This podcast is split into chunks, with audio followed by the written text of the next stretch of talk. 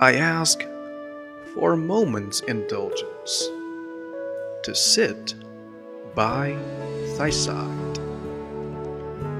The works that I have in hand, I will finish afterwards.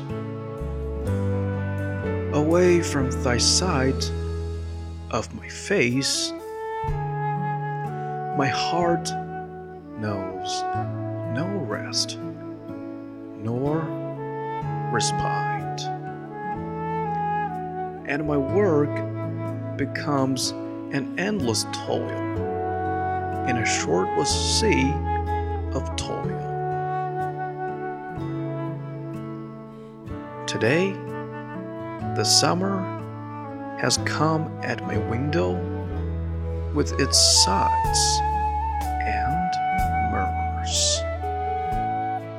And the bees are plying their minstrelsy at the court of the flowering grove. Now it is time to sit quiet, face to face with thee, and to sing dedication of life in this silent and overflowing leisure.